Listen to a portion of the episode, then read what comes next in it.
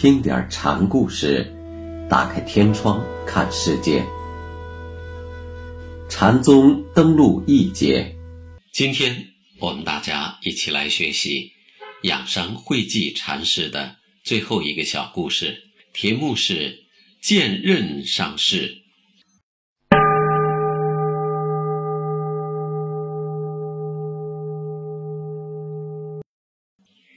陆西生相公想去拜谒仰山禅师，事先画了一幅原像寄呈给仰山。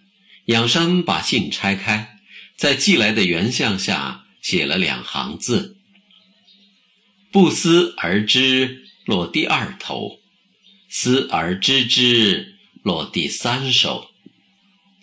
禅宗重物轻知，所以无论不思而知还是思而知。都已落入二意。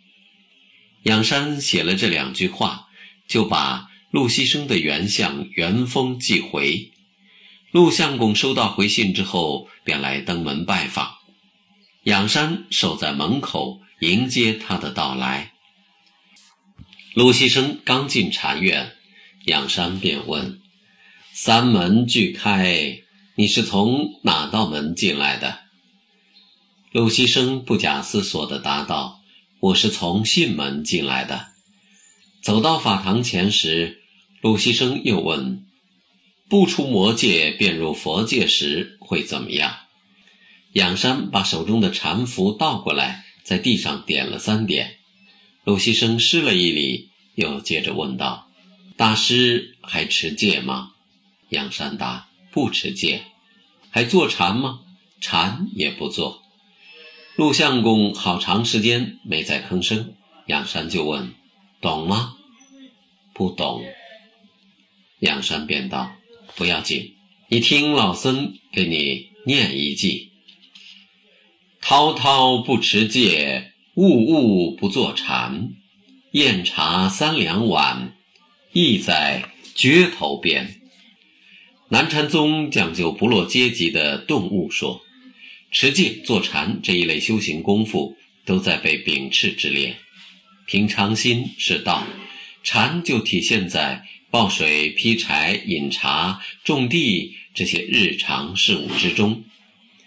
仰山此记把这一点说得清楚明白。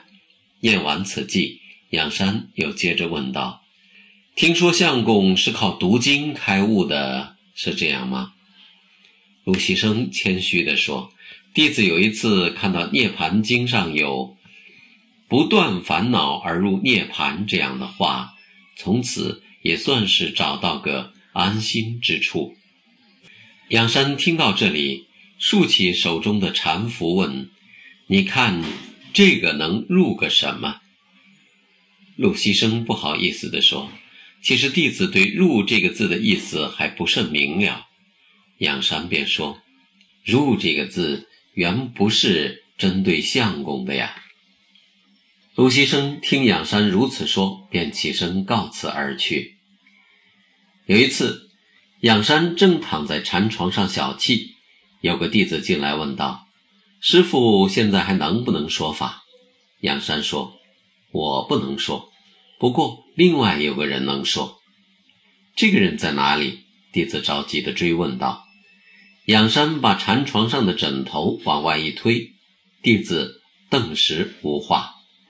维山听说这件事后，赞叹地说：“继子这是在刀刃上说法呀。”仰山这一招的确比较奇险，法本不可说，而他却说有一人说的，这一把弟子推向绝路。仰山劈空推出枕头，先破弟子的人质。从而使其法执不破自解。仰山有次问门下的一位僧徒：“你会什么？”“我会占卜。”仰山于是竖起福子问：“你看这个收在六十四卦中的哪一卦？”僧徒被问了个张口结舌。仰山替他答道：“刚才是雷天大壮卦，现在已经变成地火明夷卦。”僧徒又接着问了一个问题：“古人说见色便是心，禅床是色，请师傅离开色，直接指点一下弟子的心。仰山便问：“哪个是禅床？指给我看看。”僧徒一时语塞。色本是由心衍生的虚相，既见禅床之色，自然就有见色之心。所以仰山问哪个是禅床，实际上就以为弟子点出心之所在。仰山住持观音寺的时候。曾在禅院内贴过一张告示：看经的时候不要来问事。有个弟子来找师傅求教，见师傅正在看经，就悄悄地侍立在仰山旁边，没敢吭声。仰山见有人进来，便把桌上的佛经合起来，问道：“懂吗？”弟子老老实实的答道：“弟子不看经，哪里会懂呢？”仰山慈和地告诉他：“你以后终究会懂的。”后来，这个僧人去拜谒岩头禅师，岩头问他：“你从哪里来的？”僧人便讲了自己的来处。于是岩头又问：“仰山给你讲过什么话头没有？”僧人便把仰山指点他的经过给岩头介绍了一遍。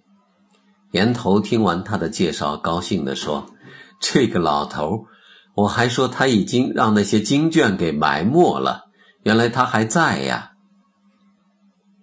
仰山晚年机锋愈发的凌厉敏捷，被禅门宗人视为楷模。